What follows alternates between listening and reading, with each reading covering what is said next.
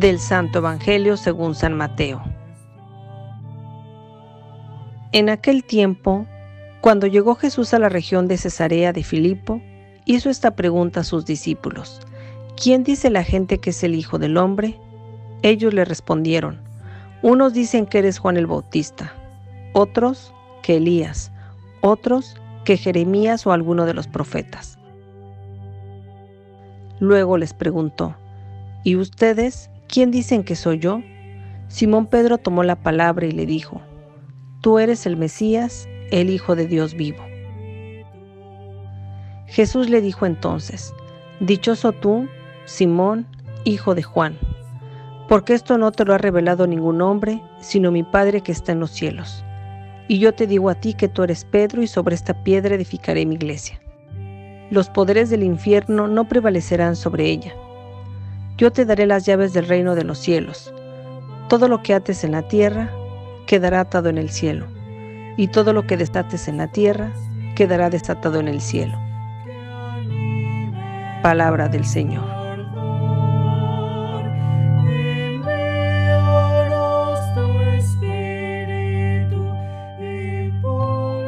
El episodio ocupa un lugar central en los evangelios sinópticos.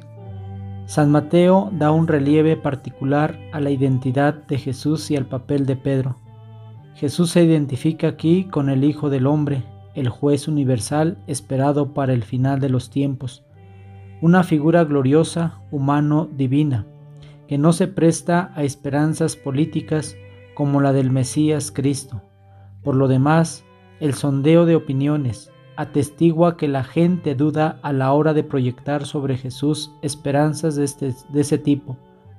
La respuesta de Pedro no es, por consiguiente, algo previsible.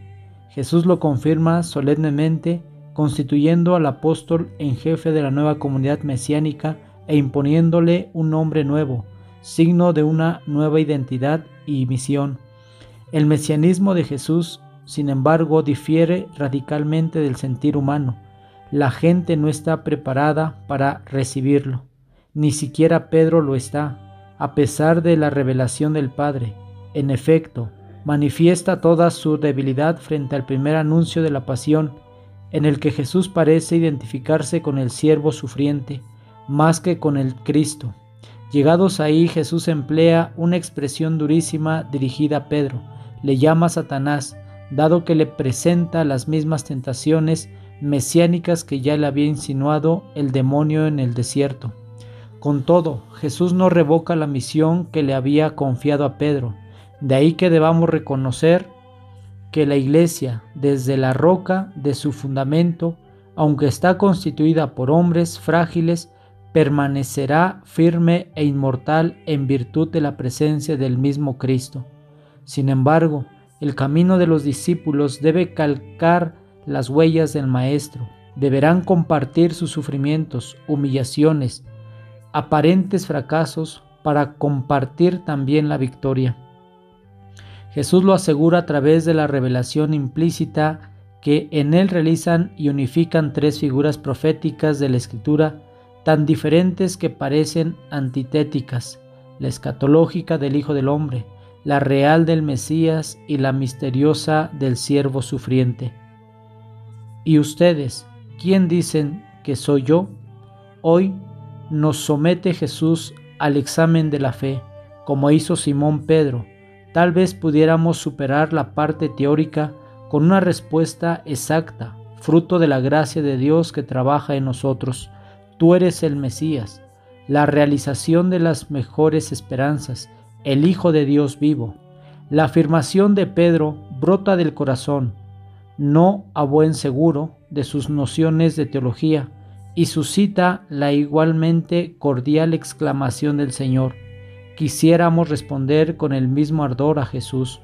Con todo, eso no bastaría para superar el examen. Hemos comprendido que Jesús es Dios, pero debemos comprobar también nuestro concepto de Dios y de sobrar. En efecto, nuestro vínculo con Él requiere la imitación, el seguimiento del Hijo. Esta es la prueba práctica, la comprobación de la fe. Nosotros creemos en el Dios omnipotente, pero no hemos comprendido aún de manera suficiente que su omnipotencia es misericordia infinita, llegada hasta el sacrificio del Hijo. Por eso nos quedamos desconcertados o decepcionados frente a las oposiciones y a los fracasos. Nos falta la conciencia de que Cristo está presente entre nosotros como crucificado resucitado, para salvarnos, abriéndonos por delante su mismo camino. Si queremos ser discípulos suyos, no hay otro camino. Ese camino conduce a la plenitud de la vida, aunque a costa de renuncias y de fatigas. Para avanzar es preciso rechazar los falsos valores propuestos por la mentalidad mundana. El Hijo de Dios vivo es también verdadero hombre. Solo Él puede enseñarnos a ser personas auténticas, capaces de realizar aquella humanidad que corresponde a las expectativas del Padre. Si quisiéramos y siguiéramos con confianza la enseñanza y el ejemplo del Maestro, podríamos superar también el examen definitivo que el Evangelio nos deja entrever hoy, puesto que el Hijo del Hombre está a punto de venir con la gloria de su Padre y con sus ángeles. Entonces tratará a cada uno según su conducta.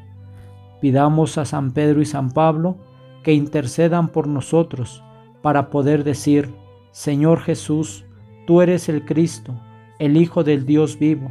Haz que firmemente basados en la roca de la fe de Pedro, aprendamos a pensar y a sentir según el corazón del Padre y a seguirte abrazando cada día nuestra cruz, a fin de llegar contigo a la gloria de la resurrección.